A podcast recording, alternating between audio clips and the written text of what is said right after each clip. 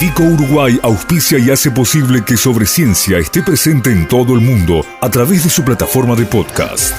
Este episodio llega a ustedes a través de Vico, al vanguardia y al servicio de la ciencia. www.vico.com.uy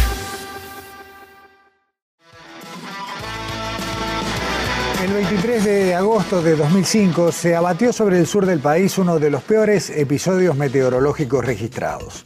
Un ciclón extratropical provocó 10 muertos y registros de ráfagas de viento de 200 kilómetros por hora. Tuvimos otro evento similar en 2012 con tres víctimas fatales en San José. El tornado de Dolores en 2016 dejó cinco muertos y unos 200 heridos. Una corriente descendente en San Carlos dejó un muerto y 30 heridos en diciembre de ese mismo año. Tornados, ciclones extratropicales, corrientes descendentes, tormentas, fenómenos meteorológicos que pueden ocasionar vientos extremos y causar daños de diversa magnitud. ¿Por qué ahora tenemos mayores preocupaciones y la sensación de que cada vez sufrimos en mayor medida estos eventos? ¿Tenemos mejor capacidad de detección y previsión o simplemente un aumento de estos fenómenos producto del cambio climático? Lo conversaremos con la doctora Madeleine Renaud, docente de grado 4 del Departamento de Ciencias de la Atmósfera de Facultad de Ciencias e investigadora de PDCIVA Geociencias. Madeleine, bienvenida y buenas noches. Muchas gracias por la invitación, un gusto estar con ustedes. El gusto es nuestro, Madeleine. Eh, cerramos la conversación la semana pasada con Marcelo Barreiro hablando justamente de esto, ¿no? del incremento de los vientos fuertes en la zona costera y de la previsión de que esto se iba a seguir manifestando. ¿Hablamos de más vientos o de eh, fenómenos extremos que pueden aparecer? con más regularidad? Bueno, en la, región de la zona costera, al, trabajo que Marcelo este, hacía referencia, que ellos han trabajado con el, NAP Costas, eh, es más debido a eh, vientos fuertes debido a ciclones extratropicales.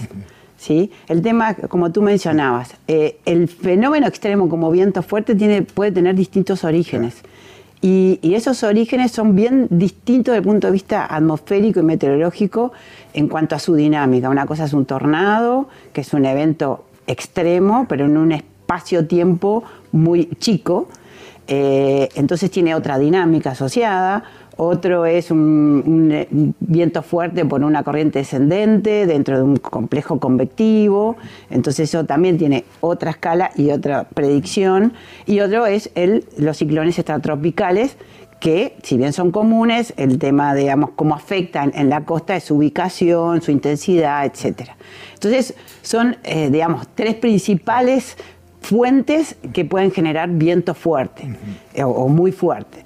Entonces hay que estudiarlos como por separado cuando uno eh, estudia sobre todo en cambio climático, de decir, bueno, a ver, van a, aumentar la frecuencia o la intensidad de tormentas que puedan generar tornados eh, o de de frecuencia de ocurrencia de, ciclones extratropicales, etcétera. Entonces es como indirectamente que vos llegás en lo que es cambio climático a, ese tipo de, conclusiones. Eh, hemos leído diversos trabajos de, investigadores de, de, nuestro país, incluyendo los estudios, que hablan de eh, justamente esto, ¿no? La pertenencia a una región en la que hay alta probabilidad de que se den algunos de estos fenómenos. Después te voy a pedir que nos expliques qué es una corriente descendente, que tal vez sea el menos conocido, digamos, o menos divulgado de estos fenómenos. Eh, los tornados los conocemos de nombre, pero resulta que estamos en una zona donde es probable que haya tornados regularmente, ¿es así? Sí, eh, la región del sudeste de Sudamérica, que eso involucra Uruguay, parte del norte y este de Argentina, sur de Paraguay y sur de Brasil, es una región que climáticamente y por la circulación general tiene todos los componentes dinámicos para generar las tormentas convectivas que generan mesociclón para que probablemente después puedas tener un tornado. ¿sí? Los tornados vienen ocurriendo en el país eh, desde siempre. También es la segunda región a nivel de todo el hemisferio sur ¿sí? de generación de lo que es ciclogénesis para generar los ciclones extratropicales. La otra región, el hemisferio sur, está en el sudeste de Australia. ¿sí? Tiene las condiciones, condiciones, digamos, el, tener la cordillera de un lado, cómo se mueven este, la circulación general, en donde vos tenés todo para cumplir esa ciclogénesis y es parte de la circulación general de los ciclones extratropicales, porque su función es generar un transporte de energía de las zonas cálidas hacia los polos. O sea, los vamos a tener. El tema con el cambio climático es ver si son más frecuentes, si se corren, ¿sí? Eso es un poco lo que se está viendo, se está corriendo un poquito más hacia el sur, si son más intensos, eh, digamos, pero son parte natural. Para, no irnos de los ciclones, de los extratropicales, ¿hay más que antes o es que tenemos más capacidad de pronosticarlos, de, verlos desde, digamos, desde el momento que se empiezan a generar? ¿Es una tormenta o una, una perturbación atmosférica de movimiento lento, digamos, que dura varios días? Claro, el, ciclón extratropical tiene otro poder de predictibilidad porque es un sistema más grande, eh, digamos, en espacio y tiempo. Entonces vos tenés otro poder de predictibilidad. Eh, un estudio que se hizo en, Facultad de Ciencias, un trabajo final de tesis, nos mostraba en cuanto a lo que eran los ciclones extratropicales intensos, ¿sí? porque ahí es, lo que importa. Ciclones extratropicales puedes tener siempre, lo importante son los intensos y cuál es su trayectoria. En ese trabajo eh, se había, eh, digamos, primero que hay que ubicar, nosotros tenemos, así como en el hemisferio norte, eh, digamos, se pone la, temporada de huracanes, que es en el verano, bueno, muchos estudios desde hace tiempo, la época de los ciclones extratropicales e intensos o explosivos, también que se le llaman, es de junio a noviembre. ¿Sí? Eso es, eh, o sea, hay que centrarse ahí a tomar las precauciones porque es donde pueden pasar estos intensos y los que son explosivos. Los explosivos son de una dinámica muy rápida, se profundizan muy rápido. Eh, entonces, el, estudio había mostrado que sí, que había una tendencia a mayor frecuencia, sobre todo en agosto y parte de septiembre, de estos ciclones tropicales intensos. Correcto. En cuanto, eh, no quiero olvidar de lo que te había preguntado, ¿qué es una corriente descendente y por qué nos preocupa? ¿Por qué termina siendo un fenómeno destructivo? Bueno, una corriente descendente ya a, a otro espacio es, dentro de, un sistema convectivo, o sea, es la, convección genera estas, las nubes cumulus nimbus que todos eh, hemos visto, que, son nubes de gran desarrollo vertical. Entonces, en una célula, una tormenta unicelular, o sea, con poner un solo cumulonimbus, vos tenés la entrada de aire a la, a la nube, ¿sí? ¿Qué pasa? Al tener gran desarrollo vertical, esa nube tiene muchos cambios y muy rápidos de eh, fase del vapor de agua líquido a sólido, porque tenemos granizo, y después cambia y eso libera internamente mucha energía, tiene mucha energía. Y luego, por otra zona, la delantera, tenés el descenso de aire. ¿sí? Entonces, hay veces que ese descenso de aire es mucho más intenso. Siempre hay una corriente descendente. El tema es cuán intenso. Muchas veces lo sentimos que estás en, una calma, está todo este cubierto, estás escuchando los truenos, por ahí viendo el relámpago y de repente levanta el viento que te dicen es el pasaje de la tormenta. Eh, muchas veces es debido a esa corriente descendente, pero no es tan intensa. ¿Por qué se determinó que lo ocurrido en San Carlos fue una descendente? Por, cómo eh, te queda tirada las cosas. En una corriente descendente, al ser bien hacia abajo y, picar, en, eh, digamos, chocar contra el suelo, a veces hace, hace un toque así, este, pero te, te, tira todas las cosas como de cuajo, ¿sí? Y en una zona bien derecha. Que el tornado al ser viento intenso pero circulando, lo que te hace es retorcida. Eh, los arranques son más retorcidos. es un trabajo forense. Sí, sí. Justo estamos viendo imágenes de lo que fue esa tormenta del 2016, que hasta donde recuerdo fue la última, el último episodio grave meteorológico, por lo menos de, relacionado con vientos extremos. Bueno, no, ese año fue, después el 3 de enero hubo una, una situación acá en, en Montevideo, eh, el 3 de enero del, 2017, en donde, que también fue todo un frente de Rafa que agarró hasta Avenida Italia. o sea, para el norte y en otras zonas no... no pasó. Son, son puntualmente, o sea, el, ciclón, por lo que entiendo, eh, tiene un área más amplio, digamos, geográficamente cubre más. En cambio, un tornado y una corriente descendente son más puntuales. Eh, son puntuales, por eso, a ver, el, tema de, lo que tú hacías referencia al, temporal del ciclón del 2005, ¿no? Ese fue un ciclón explosivo, este, porque bajó casi 20 hectopascales la presión en, cuestión de, 10-12 horas, ¿sí? Eh, ¿Eso qué quiere decir? Que, porque lo habrán visto muchas veces, es un fuerte gradiente de presión. ¿Qué es eso y por qué lo asociamos con viento fuerte? Es lo mismo que, que si vos tenés una cantidad de aire que la haces pasar por un área más pequeña. Sí, lo mismo cuando uno agarra la manguera, pues si el caudal es el mismo, aprieto y parece que. Sale más fuerte. Esto es más o menos lo mismo. O sea, el fuerte gradiente de presión es como. La presión es como si me achicara el área y tiene que pasar todo ese aire por ahí, para explicarlo de alguna forma sencilla.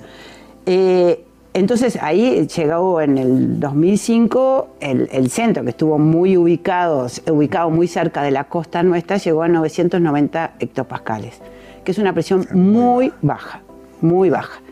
Y a partir de ahí, si uno ve los registros mismo en, el aeropuerto de, Carrasco, ahí es, cuando llega al mínimo, es donde el viento es más intenso y hubo viento sostenido de 100 kilómetros por hora y ráfagas de 180.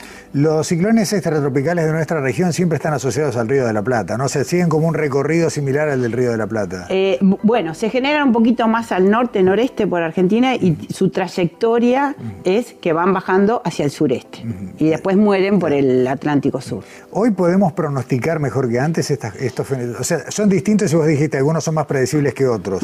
Eh, no sé si un tornado se puede pronosticar, ahí me dirás. Bueno, el, tema de los tornados, como decíamos, es un fenómeno más pequeño y con una dinámica muy rápida. Eh, y como ocurre en la zona de tornados que conocemos en Estados Unidos, eh, ahí la manera de, pronosticar es, en, realidad, o de alertar a la población es mediante sirenas. Y que toda la gente sabe qué es lo que tiene que hacer.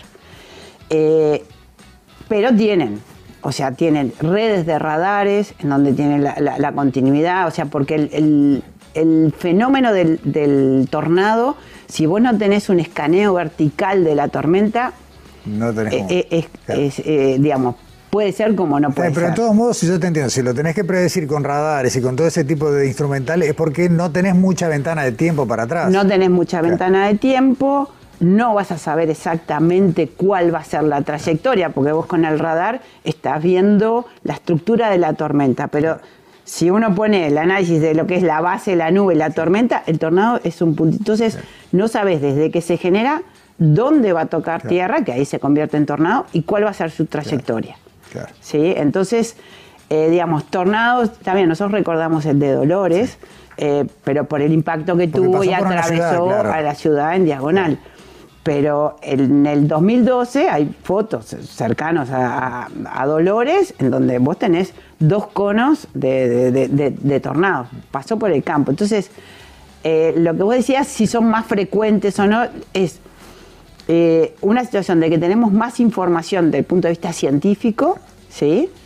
Y por el otro lado, las comunicaciones son más rápidas. Eh, entonces, es como que, bueno, pasó el tornado y enseguida viste las imágenes y todo el mundo tiene su celular para tomar imágenes. Claro, pero pueden pasar, digamos, cierta cantidad de tornados en el año por zonas no pobladas y que tal vez nadie se entere. Y que tal vez nadie se entere y no tenemos eh, en Uruguay este, específico para, para detectarlos o para poder analizar si eso puede haber ocurrido. En cuanto a la posibilidad de que haya una tormenta, mm, digamos, una corriente descendente intensa o un ciclón que termine transformándose en un ciclón, digamos, de, intensidad delicada, ¿hoy podemos prevenirlos mejor?